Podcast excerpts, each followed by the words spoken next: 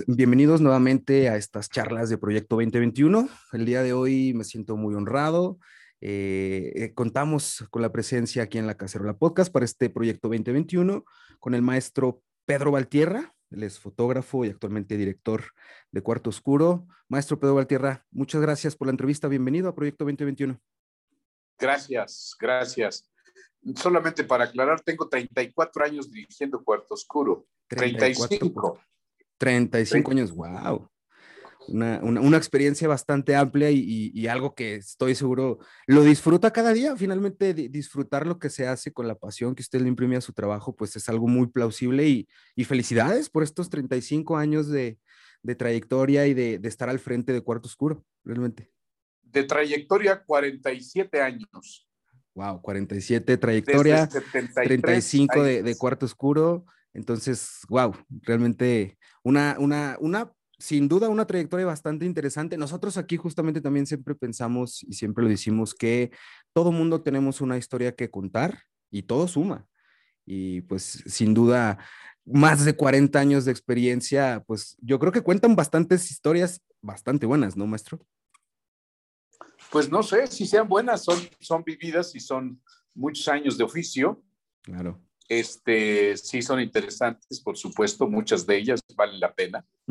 El oficio periodístico, pues sí, es interesante, le permite a uno estar en muchos lugares, ver muchas cosas, ¿no? Este, sí, vale la pena, ¿no? Qué bueno, qué bueno. Maestro, pues entrando un poquito en materia con estas charlas de Proyecto 2021, nosotros, y digo nosotros en la Cacerola Podcast, creemos que eh, quitarle el valor positivo a las cosas negativas que suceden o a las cosas negativas que hay allá afuera, pues de alguna manera eh, merma el progreso, merma el avance. Partiendo de esta premisa, porque nosotros creemos que sí hay cosas mal, pero lo que queremos es recoger la perspectiva y las opiniones de distinta gente. Eh, entonces, dicho esto, le formulo la pregunta, maestro, si hubiera que la pregunta es la siguiente, si hubiera algo mal con nosotros, desde su perspectiva, desde su experiencia, desde su expertise en ciertos temas, si hubiera algo mal con nosotros, ¿qué sería lo que está mal? ¿Con nosotros a quién se refiere? Con nosotros como sociedad, con nosotros como de ah. manera general. Eh, sí, hay un abandono social impresionante, un olvido terrible hacia, hacia un abandono y un olvido. A la sociedad, un abandono a la sociedad, un olvido a la sociedad, un olvido de las cosas prioritarias. A los jóvenes, a los viejos, ¿sí? Por parte de nosotros mismos, por parte de quienes... Por pues parte de la, no, por parte del Estado y también por parte de nosotros mismos, ¿no? Pero básicamente el Estado, que es el que eh, debe guiarnos, eh, debe trabajar por, por, por, por, mejorar la sociedad, por construir una sociedad mejor, por supuesto con la participación de todos. Yo no soy de los que creen que el Estado tiene la obligación solamente, yo creo que nosotros tenemos la obligación fundamentalmente, pero en México por las características de los gobiernos, eh, sí hay un abandono, ¿no? Sí hay un olvido en, en, materia de educación, en materia de salud. No lo estoy diciendo ahora, pues, de que de estos últimos años. Tenemos un abandono de unos 35 años, ¿no? Más o menos. Qué curioso el, el, porque a veces es hasta paradójico cómo socialmente, si nos, si nos damos cuenta de muchas cosas, podemos percibir que efectivamente nos encontramos en un abandono eh, o en un descuido o en un desinterés por parte de quienes nos, representan y quienes nosotros pensaríamos que justamente están ahí para que no nos preocupemos, para que no tengamos eh, esta sinergia de, de, las cosas están mal. Y justamente ahorita que estamos en un proceso eh, de renovación de las personas que nos representan en ciertos lugares, políticamente hablando, ¿A qué se deberá esto, maestro, según su, perspectiva? ¿A qué se deberá esto? Porque las cosas ahí están, es decir, la información la tenemos, hoy en día estamos a dos clics de poder saber, de poder informarnos. Es decir, ya la información hoy en día, siento yo, creo que no es un pretexto. Anteriormente, hace 30, 20 años quizá, había ciertas cosas a las que no podíamos o era más difícil tener el acceso en, cuanto al acceso a la información, pero hoy en día no. Aún y con eso, eh, justamente si existe un descuido por parte del Estado, ¿quién será el responsable, maestro? Nosotros, que nosotros elegimos en esta democracia representativa, nosotros elegimos quiénes nos van a representar, o entonces ya esta idiosincrasia política con la que se viene arrastrando desde hace muchos años es la que está mal. Entonces, ¿qué sería ahí el, señalar qué? Mire, la, la comunicación, las redes sociales, la tecnología, no nos hace mejores seres humanos, ni a los que estamos aquí hablando, ni a los políticos. En efecto, tiene razón usted, hoy es mucho más rápido enterarnos, pero ¿cuál es el mensaje de los políticos? ¿Es mejor el mensaje hoy que antes? No, estoy seguro. Entonces hay que tener cuidado. Las herramientas, la comunicación, en efecto, estamos a dos clics, yo diría a ni casi un clic, pero ¿qué vamos a ver? yo, yo creo que nosotros como sociedad tenemos que tener más conciencia, eh, nosotros y los políticos pues tienen que comprender que los cargos públicos, los cargos políticos son para mejorar, no para robar. Claro. Y normalmente una de las características, que no lo digo yo, lo dice hay incluso empresas que se dedican a robar los niveles de corrupción. Y los niveles de corrupción, los políticos llegan en su mayoría, hay excepciones, que llegan a, robar, no a construir, no a mejorar, ¿no? No, yo no, yo no soy de los que le echan la culpa a los que ya se fueron, sino más bien a los que están, ¿no? Claro porque es muy cómodo decir, no, los que se fueron son este y este y el otro, que sí tienen su responsabilidad, que sí tienen sus, sus detalles. Sí, claro. Pero bueno, yo creo que hay, hay que asumir responsabilidad y, y, ser este, consecuentes con lo que uno piensa, no esperar que con el cambio vamos a mejorar, porque no es cierto, no es cierto. Yo tengo viendo estas cosas desde, eh, desde 1973 y le puedo decir, no garantizar, porque yo no soy este, más que un simple periodista que observa, pero sí le puedo garantizar, por lo menos a mí me garantizo que no creo mucho en los políticos, no en todos, por supuesto. Y yo creo que, que esta pandemia, esta el COVID-19 nos ha, es un llamado de atención para todos, no solamente para la salud, no solamente para alimentarnos bien, sino también para la salud política, para la salud social.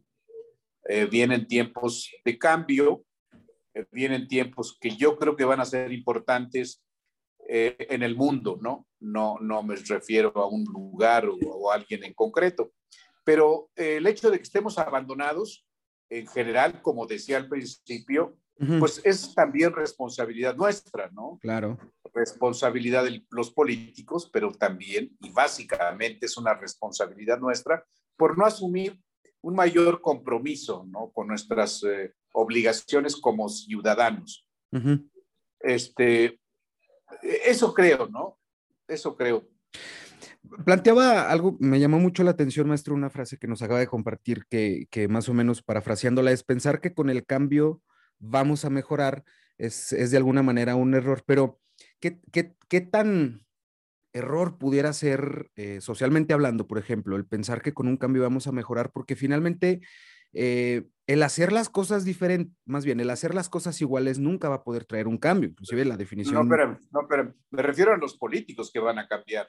Ah, ok, ya, ya, ya, ya. No, no, no, Un cambio, si el cambio político no nos beneficia en sí. Ya, ya, ya. Sí, no, no. O sea, no. como esta, esta, eh, esta, alternancia de, de, colores, por así decirlo, ¿no? Esa alternancia de colores, sí, no. Ya, eh, Eso no es garantía de cambios. Y, a las pruebas me remito. Sí, exactamente. Porque justo. los cambios. dígame, perdón. Sí, no, justo eso, porque cuando pensamos eh, que un cambio va a beneficiar, evidentemente no podemos saber el resultado de las acciones o las consecuencias que vayan a tomar o a tener las decisiones que tomemos en determinado momento. Pero justo eso, o sea, efectivamente a las pruebas, eh, creo que nos remitimos mucho porque la, la, pues las pruebas ahí están. Eh, a lo que políticamente se refiere, pero a lo que socialmente se refiere como comunidad, como esta identidad que nosotros necesitamos, pues ahora sí que tener para, para sentirnos incluidos dentro del núcleo social. ¿Qué haría falta entonces? O sea, si, si digamos que ya detectamos que el, el, lo que estuviera mal, dentro de muchas cosas que pueden estar mal, el abandono por parte del Estado hacia la sociedad o la, o la desinformación, y digo desinformación entre comillas, que puede haber a la hora de elegir a quienes nos van a representar, ¿cuál sería entonces, no la panacea, pero a lo mejor un método desde su perspectiva maestro, a lo mejor un método o algo que pudiéramos hacer distinto para intentar cambiar eso? ¿Habría algo que se pudiera hacer? nosotros lo podemos hacer. Mire, no, no es una panacea. Estamos en un país eh, supuestamente democrático. Yo tengo mis dudas respecto de la democracia, ¿no? Okay. Y ese tema hay que hablarlo, hay que reflexionarlo, ¿sí? No es así tan fácil. No, yo, yo me refiero al cambio político, no nos garantiza que va a ser mejor. Evidentemente, hay la posibilidad de que se trabaje mejor, que se trabaje con con decencia, con respeto y con proyectos que realmente beneficien a la sociedad y que no se dediquen a robar. Esa es la idea, ¿no? ¿Qué tenemos que hacer nosotros como sociedad? Bueno, pues vigilar que eso se cumpla, trabajar en ese sentido. La esperanza siempre va a existir claro. de que un político llegue y transforme. Pero en sí misma la propuesta del, del cambio de persona no te garantiza. Ojalá y sea cierto, ¿no? Ojalá y vivamos momentos eh, importantes. Lo que yo me refería hace ratito cuando hablaba del cambio es respecto de la mentalidad que tenemos ahora después de la enfermedad, ¿no? Que va a haber cambios importantes en la sociedad en general, no solamente en México, sino en el mundo, por la enfermedad. Nos hace mucho más conscientes de nuestra participación en, en este, eh, en, nuestro espacio de, de, de, convivencia, ¿no? Sí, sí. Yo, yo espero que eh, seamos mucho más responsables nosotros como sociedad y que los que se dedican a la política profesionalmente asuman también una tarea de responsabilidad y sobre todo de mucha honestidad, ¿no? Se pudiera decir que, que existe entonces una corresponsabilidad en lo que está sucediendo mal, porque eh, no es un secreto para nadie y las cosas están ahí afuera, que, es, que hay muchas cosas que a lo mejor se pudieran hacer mejor. Digo, no quiero juzgar y no quiero asumir a priori que las cosas se estén haciendo mal, pero, pero siento que sí se pueden hacer de una mejor manera. Pero existirá entonces esta corresponsabilidad, o al menos es la lectura que yo le doy, maestro, corríjame si estoy mal, en el sentido de que entonces sí habría una falta de información por parte de la sociedad. Eh, justamente para tomar decisiones más y mejores informadas, y una, una corresponsabilidad también de la, de la clase política, por así decirlo, por, a ver, no sé si, si plantearlo por navegar con esta doble moral, porque justo ellos sí plantean que ellos son la panacea. Y ellos en sus campañas, y ellos plantean que ellos están bien y los de enfrente están mal. Pero entonces, ¿será una corresponsabilidad tanto de la falta de información de la ciudadanía para tomar decisiones y de esta, no, no sabría si definirlo como una doble moral en, en, en, en el pues discurso político? Sí, no es una campaña política y bueno, pues siempre el que está en campaña le echa al otro y pues hay que tener cuidado, ¿no? Este, no es así de sencillo, no es así de fácil. Yo sí creo que la sociedad tiene la responsabilidad de vigilar y de estar atento a que no, no nos creamos todo lo que nos dicen, ¿no? O sea, finalmente son discursos políticos, son campañas. Claro. No creernos lo que dicen, eh, para tratar, de reflexionar, de, analizar este, lo que está diciendo cada uno. Bueno, vivimos en una democracia, eso va a ocurrir siempre, va a haber candidatos, va a haber gente eh, nueva. Eh, yo siempre confío en que los políticos asuman una tarea de más responsabilidad, de cumplir sus objetivos y de trabajar y sobre todo, pues de respetarnos, ¿no? De ver que somos adultos y que es un país en medio de la pobreza, de la marginación, del, del abandono, del olvido. No todos los jóvenes tienen acceso al trabajo, a la educación, y bueno, estamos viendo las consecuencias, ¿no? Eh, de ese abandono, ¿no? Yo no estoy señalando a ningún grupo, ni a ningún presidente, ni a ningún gobernador. Estoy hablando en general de la responsabilidad que hay hacia los jóvenes. No fuimos capaces de crear condiciones diferentes, ¿no?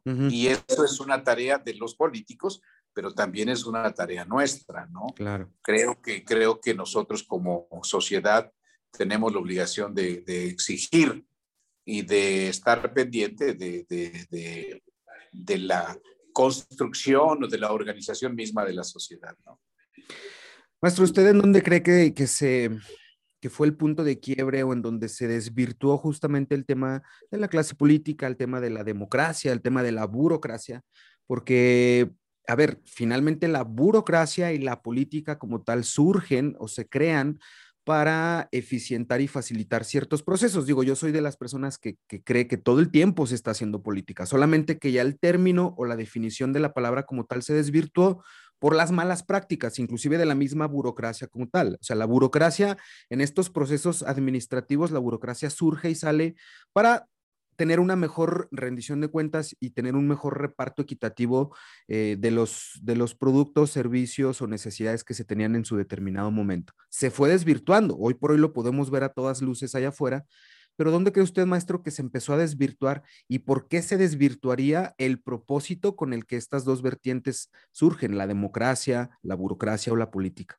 ¿En, qué, en, dónde nos perdimos? No, eh, son procesos muy lentos y una respuesta respecto de esta pregunta es compleja y yo no tendría, porque yo me dedico a hacer fotografías, claro, a observar.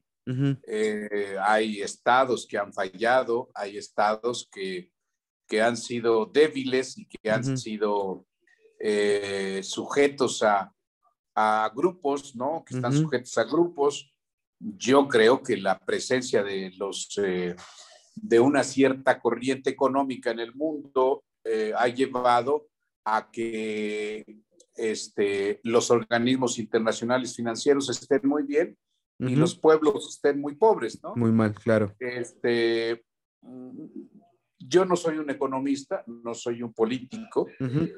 Creo que el Estado mexicano ha tenido en distintos momentos eh, una fuerte participación en cuanto a mejorar la, la, la sociedad y yo veo que en los últimos años, en los gobiernos mexicanos, en los últimos 30, eh, 35 años, pues han ido por otro lado, ¿no? Se han olvidado del bienestar, ¿sí? Yo no estoy hablando de, de, porque luego la gente se confunde, hay mucha ignorancia, se confunde. Yo, por ejemplo, citaría como ejemplo los países europeos. Finlandia, Dinamarca, Noruega, este, eh, Suecia. Yo citaría estos gobiernos, los propios alemanes, los propios austríacos, como la relación con la sociedad es diferente, ¿no? Porque aquí alguien me diría, es que tú eres comunista, el comunismo para empezar ni existe, ¿no? Sí, ¿no? Es un, invento ahí de, de, grupos muy conservadores, ¿no? Pero eh, tenemos que comprender que, el Estado es el, guía, ordena a una sociedad, ¿no? No privilegia a un sector de la sociedad, ¿no?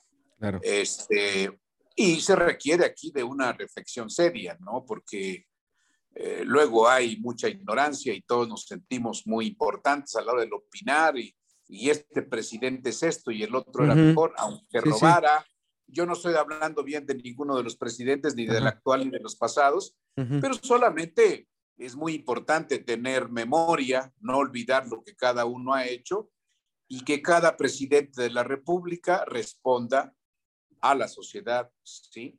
Incluyendo al de actual, ¿no? O sea, no, no, yo no soy simpatizante. Eh, como periodista, mi idea, mi tarea es informar, ¿no? Claro y contar lo que pasa y como fotógrafo, pues bueno, ver lo que está pasando. Pero respecto de la pregunta, ¿dónde se perdió, yo creo que es un proceso largo, ¿no? Este, y, tendríamos que volver a leer a Octavio Paz, El laberinto de la, de la soledad, de las, este, o bien hacer algunas reflexiones eh, eh, sobre el Estado mexicano en distintos momentos históricos, pero con gente muy abierta, ¿no? Gente eh, seria, porque luego hay también cada personaje por ahí, este, incluso muy famosos, ¿no? Que sus reflexiones van más allá. Más allá y van al, ataque, en fin, todo eso. Eh, yo no sé en qué momento el Estado mexicano o, la política mexicana falló, pero sí siento que lo que están haciendo en la actualidad, bueno, no sé este hasta que termine daré mi opinión, pero no sé este en qué momento tronó o, se desvirtuó, ¿no? Son historias ahí sí para expertos, ¿no? Claro. Cómo el Estado abandona, cómo se olvida, ¿no? Eh, entiendo que no, yo no estoy hablando de un gobierno populista, de un gobierno paternalista, ¿no? Porque el paternalismo hay para pobres, pero también hay para los otros, ¿eh? o sea, hay cuestión de ver la historia, ¿no? Sí, ese, asistencialismo siempre ha existido para ambas partes. No, pero hay empresarios que viven del Estado, ¿no? Exacto, Podemos sí, sí, sí, dar justo una, una, lista larga, ¿no? Pero no quiero yo entrar en una polémica porque yo, como le digo, yo soy un simple fotógrafo claro. que anda por la vida haciendo fotos y no soy un político, ¿no? Pero finalmente, y, y, ya para ir concluyendo, maestro, me imagino que, que digo, como como, como todos nosotros que, que, al final del día tampoco no estamos tan inmersos en el tema de la política, pero sí somos ciudadanos y sí tenemos también evidentemente el derecho de hacer escuchar nuestra voz y justo la síntesis entonces que yo le daría a esta charla sería eh, que justo este abandono por parte del Estado en el que se tiene con la sociedad. También sería curiosamente se crea justo esta simbiosis porque pues el Estado abandona la sociedad, pero la sociedad tampoco no se hace inmerso en esta democracia participativa, no, una democracia representativa, sino participativa, porque finalmente no terminamos de entender que eh, esas personas que, buscan algún eh, puesto público, pues vienen, a, se acercan a nosotros para pedirnos chamba, porque ellos trabajan por y para nosotros. Em, y siento yo entonces, y, la síntesis que le daría a esto es, que lo que está mal o lo que estaría mal sería esa falta de eh, interés y esa falta de la democracia participativa por parte de la sociedad. Sí, eso es, la democracia está bien, digo, eh, eh, hay, que, hay que elegir a los candidatos, pero pues nosotros también tenemos que buscar que sean buenos candidatos. Claro. Usted ha escuchado grabaciones ahora de algunos candidatos que están haciendo ya las cuentas de lo que les van a dar y cuánto van a quedar con ellos, ¿no? sí, sí. O bueno, vemos que hay eh, ocho candidatos, ¿no? Este, o nueve candidatos a la, a la gubernatura y dices, caray, ese dinero podríamos utilizarlo en otro. En otras cosas más productivas. En otras cosas. Ahora es justo que haya ocho candidatos, que haya cinco. Este, pues sería justo si ellos pagaran, ¿no? Pero pagamos nosotros, ¿no? Claro. Ese es un tema complejo, pero, pero finalmente eh, yo tengo derecho a opinar y tengo la obligación de opinar. Claro. Pero cuando hay 10, 12 candidatos, dices, ah, caray, aquí no anda, aquí algo está mal, porque nos cuesta mucho a nosotros. Sí, no, y finalmente también las opiniones, cuando suceden este tipo de ejercicios, democráticos, y digo ejercicios democráticos porque realmente no, siento yo que no son del todo democráticos, justo por eso, porque luego terminamos eligiendo al menos peor, no al mejor, que, paradójicamente surge esta, esta, e, e, esta forma de, ejercer la democracia tan peculiar. Eh, y ese sesgo justamente que se puede crear al tener tantas opciones, y también digo opciones entre comillas porque, porque siento yo que no necesariamente son opciones viables porque no fueron opciones de la sociedad, sino fueron opciones de otros eh, personas, órganos, instituciones que jamás le consultaron al pueblo o que jamás tuvieron esa eh, atención hacia alguien más para entonces decir que sí fue democracia. Pero sí digo, efectivamente ese es un tema más, mucho más complejo que, que, también yo no parto, o, yo no parto pensando que tengo la verdad, sino simplemente es mi opinión. Pero entonces, eh, justo eso, siento yo que la, lectura que le pudiéramos dar a esta charla es, em, un poquito más de interés de la sociedad y un poquito más, quizá, no sé si, si levantar un poquito más la vara para que justamente las, los resultados de, la, de las personas que nos vayan a representar en ciertos cargos o encargos públicos, pues tenga que un poquito más de preparación, congruencia, eh, la brújula moral que les funcione mejor, pero justo haciéndose más partícipes y más informados, ¿no, maestro? Sí, no, bueno, este, pienso que eh, hay necesidad de que los políticos se preparen, ¿no? Más. No es suficiente tener cargos públicos, ¿no? Se preparen, este, sean honestos, chambeen realmente por el interés público, no por interés de grupo. Esto me parece que, tienes que tiene que ser así. este, entiendo bien las relaciones y todo lo que se da, los juegos políticos y eso, pero no sé eh, si tenemos todavía tiempo porque eh, la situación está muy complicada en el país, la, en general, todos los, todos los aspectos. Y yo sí creo que si hubiera voluntad se puede enderezar un poquito el barco, porque si no va a pique, ¿no? este, y bueno, pienso que los políticos tienen su responsabilidad, pero también nosotros tenemos la responsabilidad. Totalmente. Indudablemente nosotros tenemos la responsabilidad. Los periodistas de ser honestos, con ética, y los eh, políticos también ser respetuosos y tener ética. Eso creo, ¿no? Yo creo que una sociedad, este, para construir una sociedad diferente, no se trata de la noche a la mañana, ¿no? sí, es un proceso que lleva tiempo. Son procesos lentos y, luego somos nosotros muy ocurrentes y decimos, por ejemplo, respecto de, de, la violencia, oye, no, pues que no han bajado las cifras de la violencia. Yo le digo con todo respeto, las cifras de la violencia en 15 años no van a bajar, no porque Pedro Valtierra quiera, sino porque las condiciones que la han generado, pues ahí están, van a, va, va, a permanecer, ¿no? Claro. Entonces, a lo mejor vamos a ver resultados en cuatro o cinco años, no sé. Yo no creo en los políticos, yo no creo en los políticos que dicen, no, no, yo voy a terminar con la violencia. Eso es un engaño terrible. Sí, totalmente. Totalmente. Pero bueno, pues ahí quedó la, opinión, la perspectiva y el punto de vista del el maestro Pedro Valtierra. Maestro, muchísimas gracias por, por, concedernos esta charla, por acercarse y compartirnos su punto de vista sobre esta pregunta en Proyecto 2021. Bueno, pues aquí estamos. Le mando saludos. Cuídense. Listo, maestro. Muchas gracias. Y ustedes también, muchas gracias por vernos y escucharnos. Y nosotros nos vemos y nos escuchamos en un proyecto más de 2021. Recuerden, quiéranse mucho, cuídense un poquito más y nos vemos. Chao, chao. Ándele, saludos.